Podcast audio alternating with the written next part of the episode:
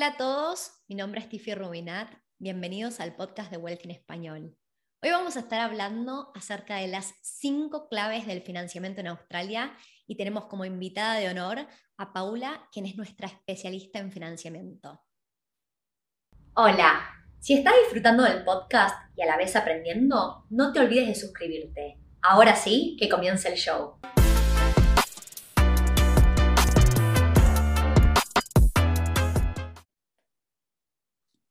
Hola Paula, bienvenida. ¿Cómo andás?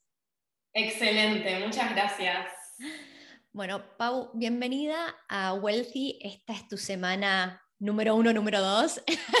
Estamos en un interín eh, y vamos a explicarle a la audiencia por qué número uno, número dos. Vos estás en un área que sufrió las inundaciones. Sí, lamentablemente.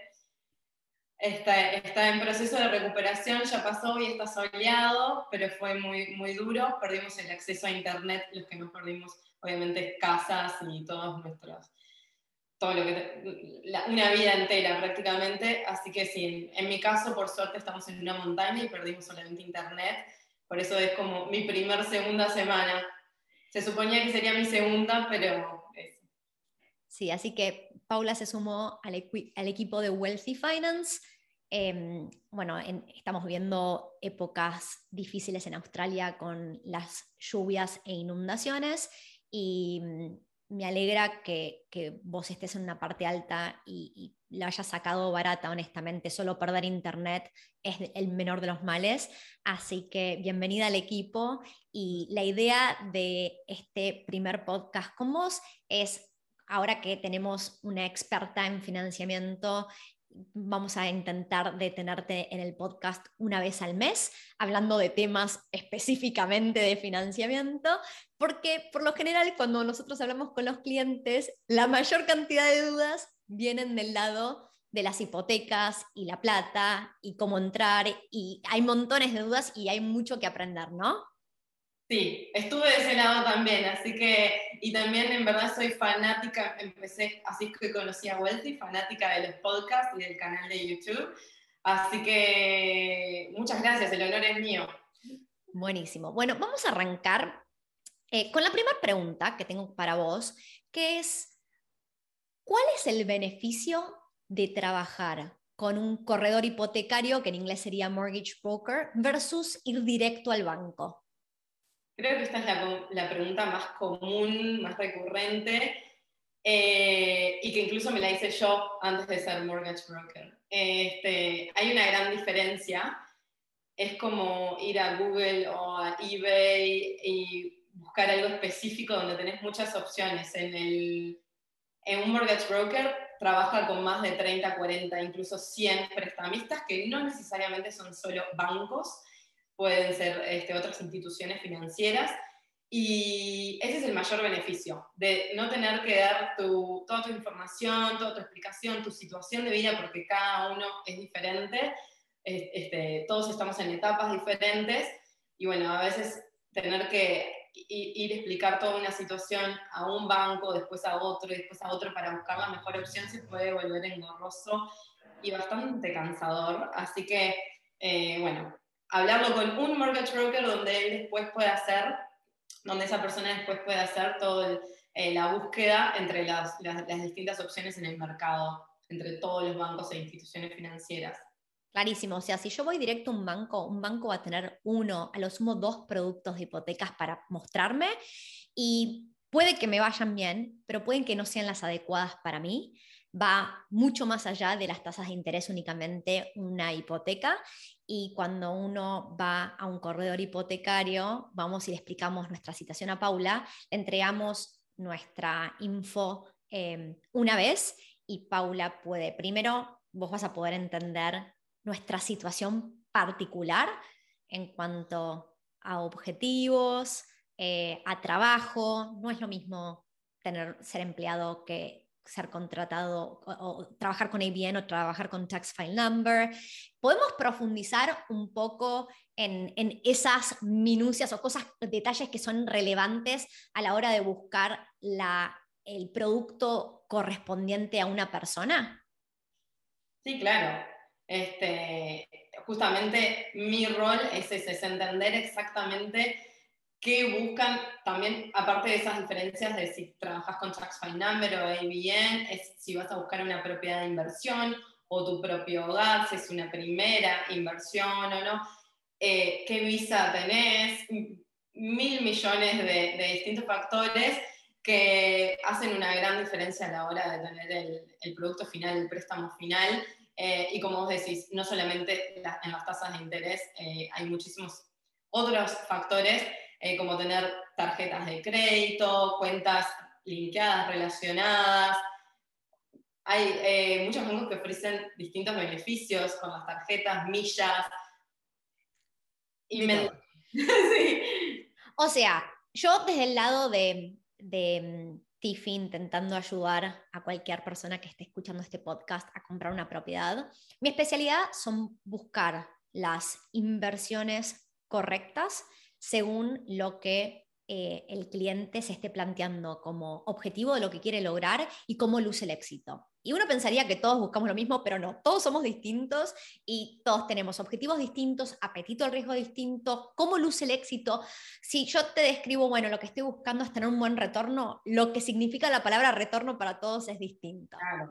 Entonces, así como yo quiero sentarme y escuchar qué es lo que le es importante a la persona que está del otro lado. Para vos, Paula, es importante entender esa persona está comprando un hogar, está comprando una inversión, quiere ser súper agresivo como inversor y entonces maximizar su capacidad de deuda es una prioridad o no. Hay tantos factores a tener en cuenta, ¿verdad? Infinitos, muchos. Perfecto. Crear también una conexión, eh, una buena, un buen nivel de empatía y relación con, con, la persona, eh, yo con el cliente o el cliente con su mortgage broker, es fundamental que a veces en un banco también hay otros tiempos, ¿no? Este, es más difícil crear esa conexión este, tan, tan cercana y de realmente ponerse en el lugar de la otra persona. Nosotros como inmigrantes creo que hemos vivido un montón de situaciones, tenemos miedos distintos también, que, bueno, es, importante simpatizar y entender también, este, ponerse bien del, lado de la otra persona eh, a la hora de buscar un préstamo para una casa, un hogar, una inversión, lo que fuese. Yo siempre recalco cuán importante es tener en un equipo un excelente mortgage broker. Eh, lo he escuchado en todos tus podcasts. Es imprescindible. Y yo quiero que mi mortgage broker haga un buen trabajo siempre y mi, situación de vida va cambiando en el tiempo. Y hay épocas donde en papel todo luce espectacular, tengo un buen sueldo, trabajo como empleada y todo es fácil. Y hay épocas donde mi situación financiera es mucho más complicada y el mortgage broker tiene que ir más allá de lo que dicen los papeles para ver cómo le presenta a los bancos mi em, perfil ¿no? de persona. Con lo cual... Esa historia. Mm, con lo cual, chicos, eh, no crean que un, corredor hipotecario va, presenta los papeles que ustedes entregaron y no hace nada. Y la cantidad de trabajo de, de fondo para presentar de la manera correcta y sobre todo un buen mortgage broker va a entender. Cada banco le gustan ciertas áreas, ciertos tipos de productos. Y cuando hablo de tipos de productos, puedo estar hablando de que estoy comprando algo usado, algo nuevo, algo ya completo, algo que es un construction loan. Hay montones de, de, factores, ¿no? Con lo cual, de ahí sale eh, mi recomendación con todas las personas que yo trabajo, es no vayas directo al banco, siempre trabaja con un mortgage broker, puede llevar mucho más lejos. Pero de acá viene la segunda pregunta, es, muchas personas eh, saben que están por ir por una transacción costosa y creen que por ir directamente al banco se están beneficiando, porque por ahí piensan que eh, les va a costar mucha plata a un mortgage broker, o creen que porque ya abrieron una cuenta bancaria con un banco hace 10 años atrás y, y, siempre se comportaron bien con ese banco, van a tener beneficios. ¿Está bien? Pero la siguiente pregunta es, Paula, ¿cuánto cobra un mortgage broker por su servicio? Cero. ok, expliquemos cómo haces plata. ¿Cómo hace plata un mortgage broker? Cero le cobra al cliente. Los mortgage brokers, la mayoría en Australia, eh, el, beneficio viene por el lado de los bancos o la institución financiera que sea. Este, vos eh, ayudas a promover su producto y su servicio, este, así que es un, costo cero para, el cliente a la, a la, hora de buscar un mortgage broker. No se preocupen, no van a tener que pagar por su servicio. El banco o la institución financiera va a pagar al broker por, por, por conseguir a los clientes. O sea, básicamente, en el momento que una persona saca una hipoteca mediante el mortgage broker, esa persona no le, no le paga nada al mortgage broker y cuando se desembolsa el monto de la hipoteca, el banco es quien le paga un fee al mortgage broker. Correcto. Perfecto. Con lo cual, chicos, para todos los que están del otro lado escuchando, mirando este, este podcast, el mensaje con el que se tienen que quedar es, yo quiero estar trabajando con una persona que entienda mi caso en particular, mi situación, dónde estoy parado, hasta dónde quiero ir, qué es importante para mí y que me ayude a tener el mejor resultado donde yo no le tengo que pagar también a esa persona. Ese es el mensaje. Por eso hace tanto sentido trabajar con mortgage broker que trabajar directamente con un banco. Y en muchos casos, para que sepan, esto es anecdótico, ni siquiera nos beneficia ir directo con el banco que venimos Em, haciendo transacciones o que tenemos una cuenta hace muchos años. De hecho, muchas veces cuanto más saben de nosotros, peores. así, que, no crean, tampoco crean, por ejemplo, hay, uno tiene sensaciones como, ah, yo tengo un trabajo estable y trabajo para la misma empresa hace 10 años. Al banco le da lo mismo muchas veces, ¿está bien? O sea, no crean necesariamente que se tienen que quedar y ser fieles a un banco. Ahora... Sí, hay muchos mitos ahí, pero mm, hay, una variedad inmensa en el mercado, pero cientos de, instituciones financieras y a veces las diferencias, perdón que te, que te corte, pero es un punto importante, la diferencia más importante no es en la tasa de interés. Hay muchísimos otros factores, como por ejemplo tener linkeada una, una tarjeta de crédito, seguro de viaje, eh, puntos, millas, eh, cuentas offset. Eh, muchísimos otros factores, si es variable, si es fijo, que eso creo que lo vamos a hablar más adelante, las diferencias de las tasas. Pero bueno, si no hay que, no hay que quedarse con, con, una opción porque el mercado es inmenso y el, el mortgage broker te va a dar eso, una variedad. Perfecto. Vamos con la pregunta 3 que recibimos usualmente los clientes. ¿Qué información tengo que darle a un mortgage broker? ¿Qué se necesita presentar? Bueno, en una primera instancia, si, estás si sos empleado trabajando con Tax File Number, con TFN, precisas presentar los últimos tres payslips. Este, si es que pasaste ya el periodo de prueba y tenés un, historial de al menos un año con el mismo empleador, este, son tres payslips. Obviamente, documentos de identidad, pasaporte, licencia de conducir, tenés que llegar a los 100 puntos, a los famosos 100 puntos que ya conocemos acá. Eh, y la verdad que no tanto más, que después, bueno, agreements y firmas y cosas, pero en sí presentar financieramente eso cambia si sos eh, self-employed, o sea, tu propio empleador, como creo que es el caso de muchos. Eh, este, ahí ya se, no quiero decir se complica porque tampoco es complicado, pero capaz que no es tan straightforward, ¿no? Tan derechito tenés que presentar los tax returns, la la declaración jurada de impuestos de los últimos dos años. Y ahí es variable el tema de los mínimos, pero hay que trabajar en torno a esas declaraciones juradas, hay que jugar con, el contador un poco también, qué conviene, qué no conviene, este, algo que puede ser eficientemente a la hora de los beneficios fiscales para la declaración de impuestos, a lo mejor no lo es a la hora de pedir un, un préstamo hipotecario, y ahí está de nuevo porque es tan importante tener una buena relación con el mortgage broker, porque necesita entender tu situación, qué es lo más eficiente para esta decisión, para este objetivo eh, de, bueno, de un préstamo hipotecario en este caso. ¿no? Que cambia todo el tiempo. Dijiste dos cosas súper importantes. La primera, hablaste de identificación. Y cuando la gente me dice, bueno, Tiffy, ¿cómo me puedo preparar? Una de las cosas que yo le digo es, si no tenés una licencia de, conducir australiana y no la necesitas por ahí, eh, anda por lo menos y saca un, ID em, que, que, se saca súper fácil, pero cualquier identificación australiana tiene muchos más puntos que una extranjera y hace que tus tus procesos burocráticos, no solo la compra de una propiedad, pero con todo lo que quieras hacer en Australia, se vuelve mucho más fácil cuando tenés una idea australiano.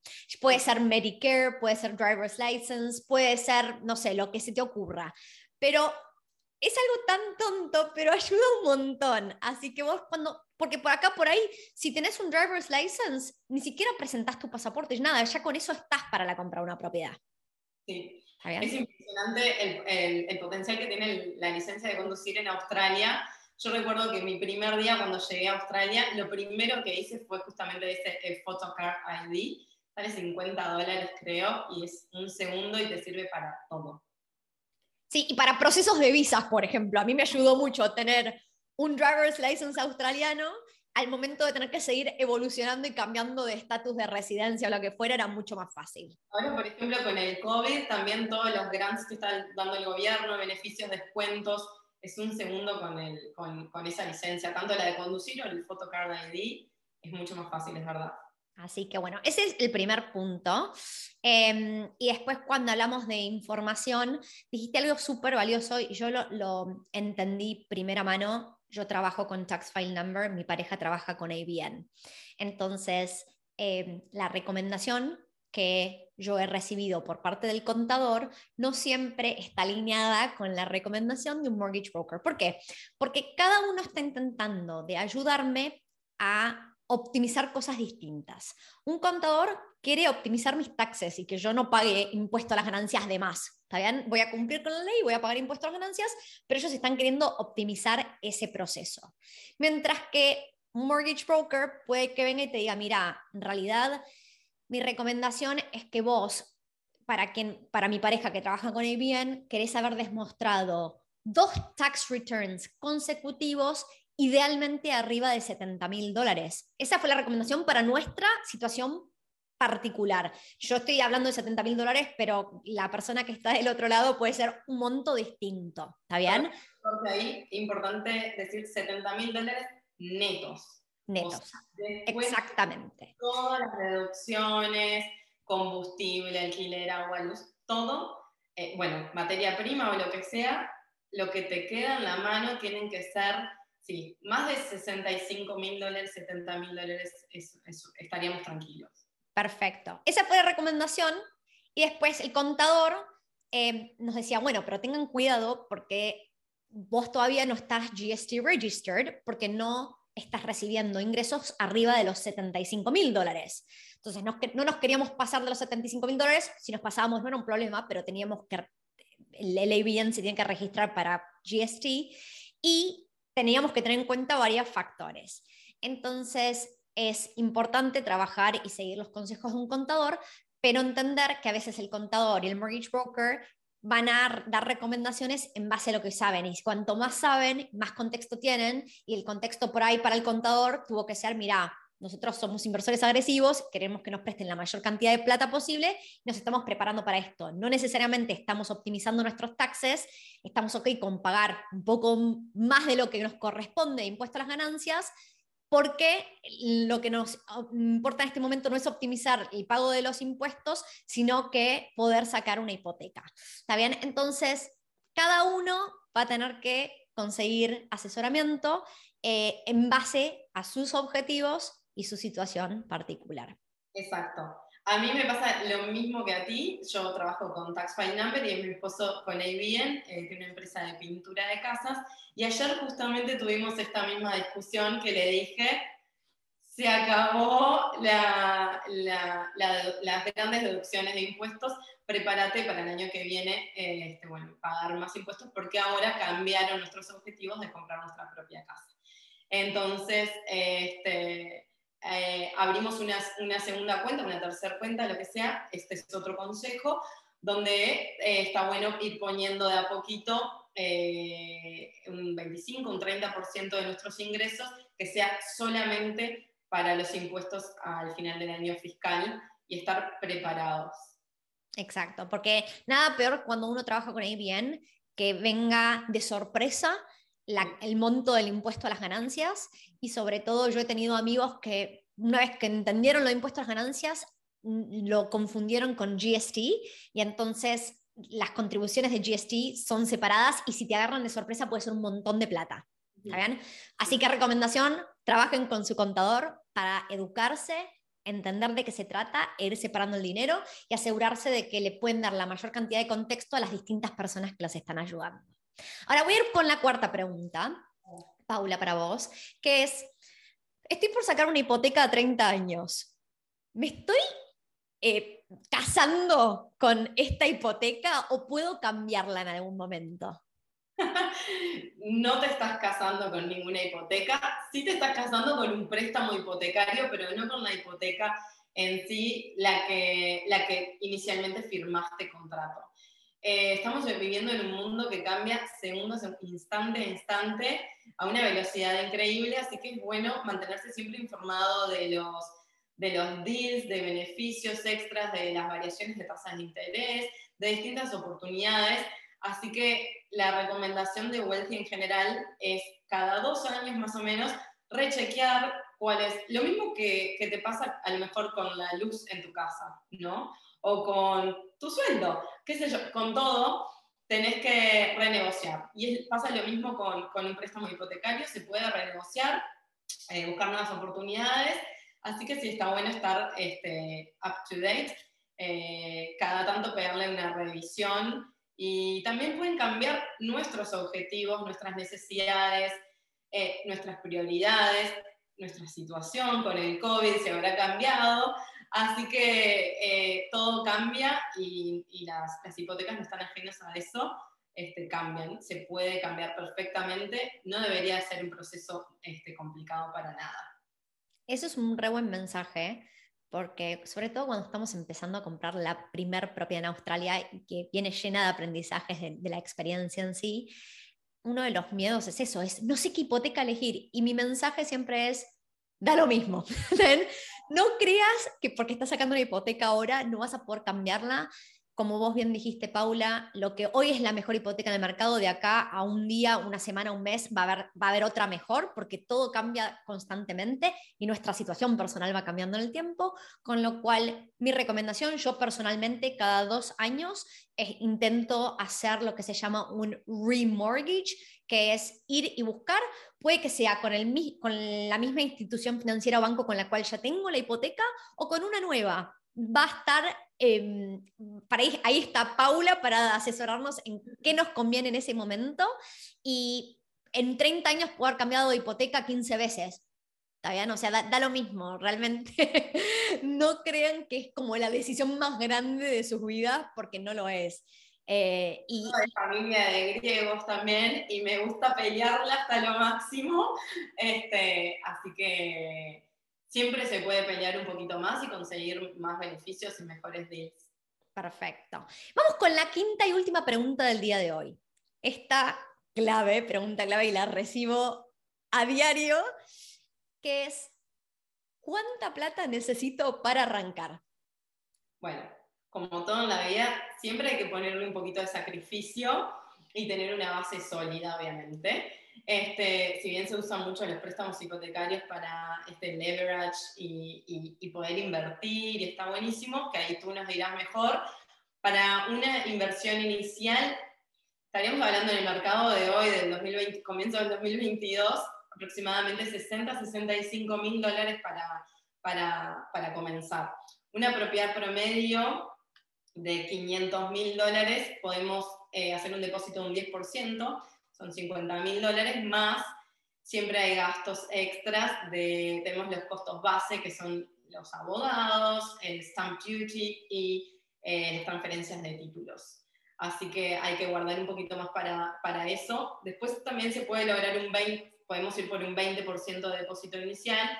Eh, bueno, esas son como las dos, dos, opciones, el 10 o el 20%, pero mínimo este, 65 mil dólares te diría.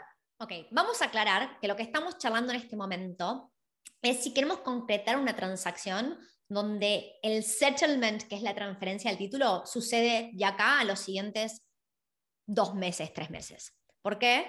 Porque las hipotecas solo uno las puede aplicar y sacar cuando estemos a menos de tres meses. Ese es el vencimiento, eso es lo que duran. Con lo cual, em, todo lo que Paula acaba de decir es, si yo quiero concretar una transacción hoy, necesito entre 60 a 65 mil dólares como mínimo para poder entrar al mercado. Hay una opción para quienes tienen menos dinero y quieren entrar al mercado, que es considerar propiedades donde el settlement no va a ser en los siguientes tres meses. Y ahí es donde em, con Paula trabajamos muy cerca porque yo quiero estar presentando siempre oportunidades a las personas donde em, estén dentro de sus capacidades. Y como no podemos garantizar la hipoteca hoy en día, tenemos que ver que nos podemos preparar para que esa hipoteca nos la den al momento de que estemos a menos de tres meses del settlement. Hay varias opciones. Voy a mencionar em, dos opciones que ahora se me vienen a la cabeza y que pueden ustedes considerar. Una es podemos ir a comprar lo que se llama un House and Land Package. Un House and Land Package lo que estamos haciendo es comprando un paquete de tierra y construcción. O sea, el desarrollador es quien es dueño de la tierra, la constructora puede ser independiente del desarrollador, entonces estamos firmando dos contratos, uno con cada entidad, por un paquete de precio total. ¿Está bien? Entonces, lo interesante es la tierra cuando hablamos de si está registrado o no registrada, ¿qué significa? Es que em, son, por lo general los desarrolladores compran hectáreas y para ellos poder transferir el título individual de cada lote, esa tierra va a estar registrada si ya se construyeron las calles, las cañerías, la electricidad que ahora va por debajo y todo está listo y registrado con el council. Entonces, cuando vamos a un cierto área, por ejemplo, si estamos hablando de Melbourne, suele haber seis o siete empresas en todo Melbourne que construyen las calles y todo lo que conlleva para estar listos para esa registración. Entonces, como en los últimos dos años todo el mundo salió a comprar tierra en Australia, lo que pasa ahora es que hay muy poca tierra que ya está registrada y ya se puede transferir el título. Entonces, lo que estamos viendo es que el promedio de tierras en el mercado se está registrando probablemente eh, hacia fines del 2022 o mediados del 2023 incluso. Entonces, nosotros estamos entrando en un contrato donde fijamos el precio de la tierra y em, y, pagamos un depósito, en general el promedio del mercado es que pagamos el 10% del valor de la tierra, el 5% de la construcción y recién tenemos que hacer el settlement de acá a 12 meses, 18 meses o lo que fuera. Entonces, podemos entrar, cuando hablamos de House and Land Packages en Melbourne en particular, ese 10% de la tierra más 5% de la construcción son aproximadamente 45 mil dólares. Entonces, entramos con 45 mil dólares y si tenemos un año, año y medio para seguir ahorrando y prepararnos para sacar a la hipoteca cuando estemos a menos de tres meses de que sea la transferencia del título de la tierra. ¿Está bien? Esa es una opción. Otra opción, sobre todo a mí me gusta porque es un mercado que me encanta y ustedes me han escuchado muchísimos episodios hablar del potencial de Canberra, pero Canberra representa una oportunidad única y vamos a explicar el por qué. Si vamos a comprar departamentos en Australia, los departamentos de pozo o de planos, el estándar es que uno tiene que pagar el 10% del depósito. ¿Por qué? Porque ese depósito los desarrolladores no lo pueden tocar, no pueden usar esa plata para construir, queda en un trust y es ofensa federal tocar plata de un trust. Pero ¿qué pasa? Los desarrolladores y las constructoras tienen que conseguir financiamiento para poder construir. Entonces, ellos tienen que llegar a un cierto nivel de preventas y para que una venta se cuente hacia ese nivel de preventas, los bancos piden que los depósitos sean del 10%. En Canberra hay, no lo podemos llamar duopolios, porque son más de dos, pero hay pocas empresas desarrolladoras que tienen un gran poder en el mercado y son pocas las que construyen y tienen su propio financiamiento, entonces no tienen que necesariamente mostrar preventas. Con lo cual, en Canberra en particular, hay varios desarrolladores que aceptan depósitos del 5%. Entonces, estamos entrando a un contrato de precio fijo y por ahí para una propiedad de entre 500 a 600 mil dólares, podemos poner 25 a 30 mil dólares hoy y seguir ahorrando hasta que sea el settlement de esa propiedad. A diferencia de Latinoamérica, donde es muy común ir pagando cuotas mensuales, acá no, no hay que pagar cuotas mensuales y se paga el resto del depósito cuando es la transferencia del título, del título. Al desarrollador no le interesa si nosotros decidimos poner en total un 10% y pedirle el 90% al banco o poner un 20% en total y pedirle el 80% al banco. Con lo cual nosotros podemos ahorrar todo lo que queramos en ese periodo hasta el settlement y después ver cómo dividimos el depósito total versus hipoteca. ¿Se entiende lo que acabo de explicar, Paula? Se entiende perfecto. ¿Querés que lo resuma? Dale. Obviamente que depende de cada uno de la situación personal y de qué vas a comprar, de, cuánto es tu presupuesto, ¿no? Eh, no es lo mismo, obviamente, lo de 500 mil o de un millón, etc.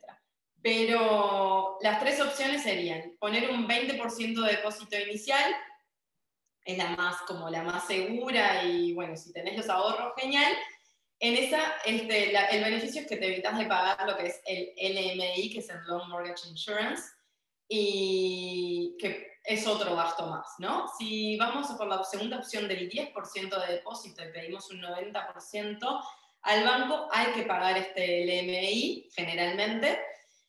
Y la, ¿Puedo, decir algo del LMI? El LMI, chicos, no es malo, ¿está bien? Mucha gente dice, no, no quiero pagar más cosas, prefiero juntar un 20% de depósito. El Lender's Mortgage Insurance es tax deductible y muchas veces es, es la forma de entrar al mercado porque como las propiedades suben tanto en valor, si yo espero juntar el 20% del depósito, muchas veces los precios de las propiedades subieron mucho más que mi capacidad de ahorro en ese periodo. ¿No? Exacto. Eso mismo te iba a decir cuando diste la tercera opción de poner un 5% en el, por ejemplo, mercado de Canberra que, nos da la, posibilidad. No es malo, es lo que tú decís, incluso puedo comprar dos, tres propiedades a lo mejor a la misma vez, siempre y cuando seamos responsables en saber que tenemos la capacidad de ahorro en ese año, dos o tres años que nos lleve el settlement. Y como bien tú explicabas, eh, los loans son de tres meses, este, duran tres meses, entonces este, hay que estar bien seguros antes de aplicar a la hipoteca este, a qué, propiedad vas a comprar y a cuánto y, tener la capacidad de hacerlo. Perfecto, buenísimo. Así que el resumen es, si tenemos como mínimo 25 a 30 mil dólares es lo mínimo para poder hacer algo en este mercado. La aclaración más grande es que todo esto asume que podemos acceder a financiamiento como si fuéramos residentes. Y eso no significa necesariamente que tengamos una PR, porque algunos bancos con ciertos, en ciertas industrias con ciertos tipos de visas como un sponsorship nos pueden llegar a considerar como si fuéramos residentes, si tenemos visa de work and holiday o estudiantes, estos montos no los tomen porque se requiere bastante más plata. Es un caso muy distinto, pero hablando de ya estatus, eh, cuando los bancos nos ven como si fuéramos residentes, diríamos que el mínimo de plata cuando empezamos a ver opciones es de 25 a 30 mil dólares. Obviamente estamos bastante restringidos y tenemos que pensar en algo donde probablemente no podamos hacer un settlement inmediato. Necesitamos más tiempo para juntar el resto de la plata. Con 45 mil dólares podemos empezar a considerar House and Land Packages y ya con 60, 65 mil dólares podemos considerar algunas opciones donde estamos hablando de montos de 500 mil dólares y un settlement ya acá cercano. ¿Está bien?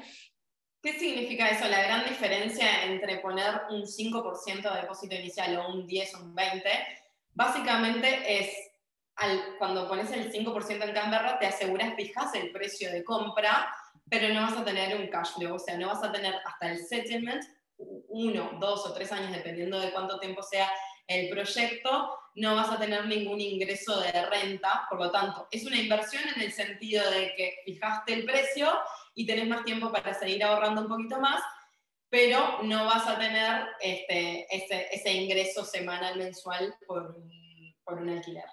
Correcto. Y algo importante, no vamos a tener el ingreso que cuando uno, sobre todo cuando uno está comprando la primera, es como que quiere que se concrete ya, pero también es algo bueno porque acabamos de fijar el precio, entramos al mercado y tampoco tenemos gastos en ese periodo. No sacamos una hipoteca con lo cual no estamos pagando intereses, no estamos pagando water council rates, no estamos pagando nada realmente y si mi propiedad sigue subiendo en valor, buenísimo, porque por el momento que se completa, yo tuve cero costos de mantenimiento y al día que me la entregan puedo ya estar alquilándola. ¿Está bien? Un punto más en eso, no solamente eso, sino que además tener la plata en el banco, sabemos que nos rinde negativo por la inflación. Entonces es una forma también de no tener la plata parada, invertirla en algo, sí, no vas a tener el cash flow ese positivo que, que todos a lo mejor queremos al inicio, pero peor es a veces dejarla en el, banco. Exacto, exactamente. Así que, bueno, esto fue una sesión eh, donde profundizamos en estas cinco claves del financiamiento en Australia para aquellas personas que están mirando este podcast por YouTube y tenemos la capacidad de dejar comentarios. Lo que más queremos nosotros es poder estar haciendo eh, episodios donde contestamos las preguntas que se les vienen a ustedes a la mente. Con lo cual es un muy buen lugar para que ustedes dejen preguntas que puede que podamos responderlas con un simple mensaje, pero muchas veces hay que profundizar y podemos hacer siguientes episodios donde contestemos esas preguntas. Así que no lo duden, si tienen preguntas acerca del financiamiento, déjenla en los comentarios, así podemos empezar a contestarlas en los distintos episodios. Paula, muchísimas gracias por todo tu conocimiento y expertise y nos vemos en una siguiente edición. Nos vemos en la siguiente. Muchas gracias a ti.